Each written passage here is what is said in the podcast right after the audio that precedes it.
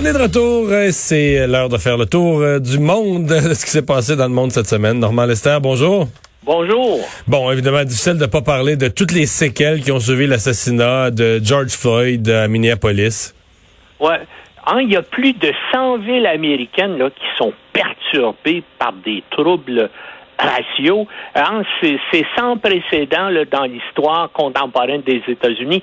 Il faut remonter à la fin des années 60 avec l'assassinat de Martin Luther King pour voir quelque chose de semblable, mais ça a aussi des effets psychologiques et sociétals qui sont particuliers tellement que il me semble qu'après le printemps arabe, là, on semble assister à une espèce de printemps américain. En tout cas, on voit partout tout le monde, des gouverneurs d'État, des chefs de grandes entreprises, passer en ondes en disant maintenant c'est fini la discrimination raciale, on va tout changer et puis on va de euh, le pays de nouveau les tensions raciales vont être abolies et puis on va aller vers la concorde et la bonne entente.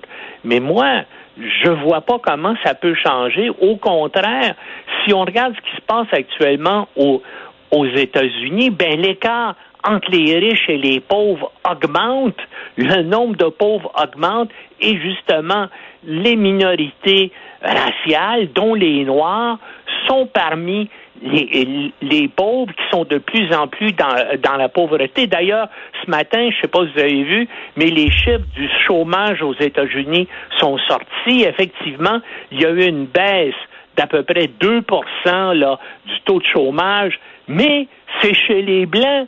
Chez les Noirs, le taux de chômage a augmenté.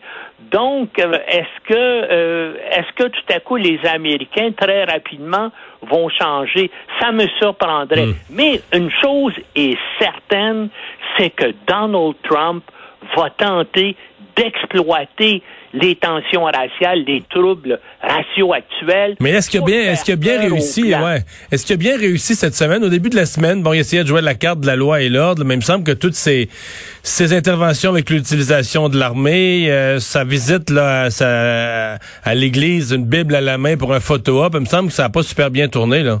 Non, ça a même tourné très, très mal.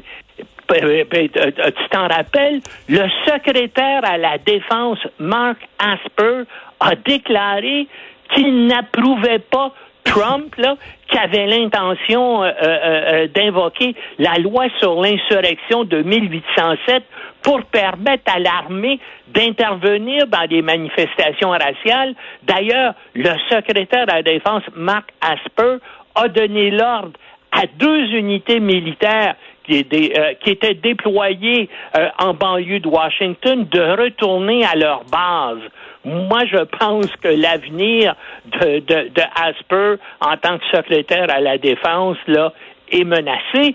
Puis autre chose, une autre chose extrêmement négative pour Trump, là, évidemment, d'autres militaires sont venus, ont fait des déclarations, dont l'ancien secrétaire à la défense, Jim Mattis, qui a dit que Trump était une menace à la Constitution, puis ça a été aussi entériné par son ancien conseiller à la sécurité nationale, John Kelly, qui s'est dit d'accord avec, avec. Puis il y a d'autres généraux à la retraite puis hein, euh, des généraux à trois, quatre étoiles, là, qui ont dit que Trump était une menace pour la démocratie américaine. Écoute, ça, c'est absolument unique dans l'histoire des États-Unis. Et là, il semble que la démocratie américaine, les seuls qui vraiment sont capables et qui, euh, par, parce que l'armée euh, est respectée d'une façon extraordinaire aux États-Unis.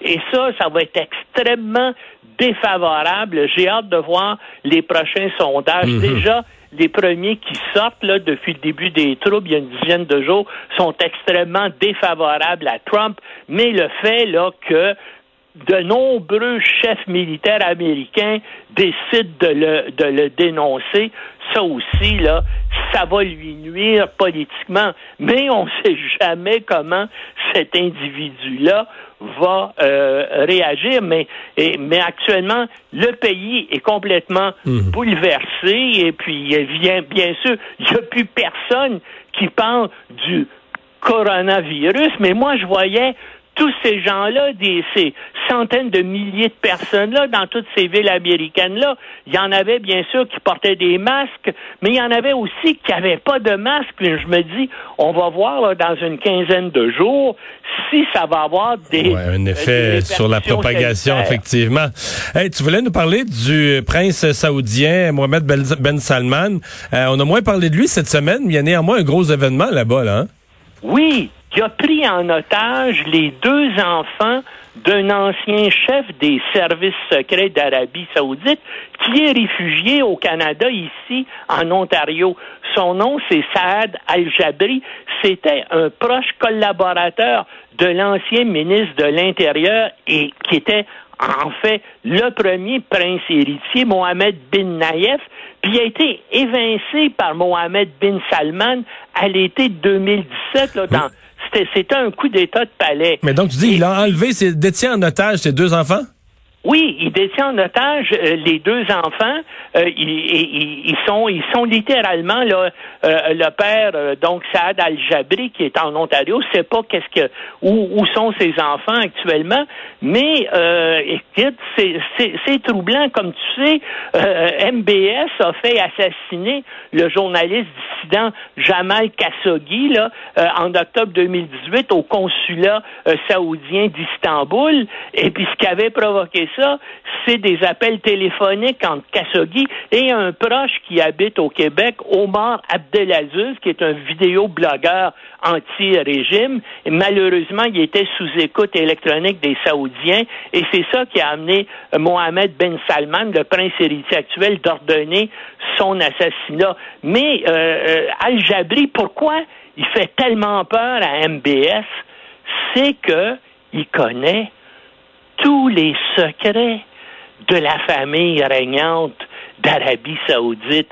Et puis, je suis sûr, moi, qu'il a été longuement interviewé par le Service canadien du renseignement de sécurité et aussi par la, par la CIA pour, bien sûr, avoir une partie de ces secrets-là. Maintenant, est-ce qu'il les a dévoilés? Peut-être qu'il a peur, bien sûr, à ce qui peut arriver à ses enfants. Mais ce qui est remarquable aussi, c'est que Al-Jabri a d'abord fui aux États-Unis. Et là, semble-t-il qu'il y a des gens qui ont dit, hey, reste pas ici avec euh, Trump comme président, tu risques d'être enlevé puis rapatrié à la. et c'est là qu'il a décidé de venir au Canada euh, pour se réfugier. En tout cas, c'est une histoire qui est, euh, euh, qui est ouverte. Bien sûr, on peut espérer que la communauté internationale va, va, va, va faire des pressions et que euh, Mohamed bin Saban n'osera pas là, intervenir et mhm. faire du mal aux deux enfants d'Algérie. Bon, parlons euh, euh, à cette date-ci, ben, en fait, au 4 euh, juin en général, il y a des commémorations de la répression des manifestations à la place Tiananmen. Et euh, ben là, les choses se passent pas à la normale cette année à Hong Kong avec les interventions de la Chine.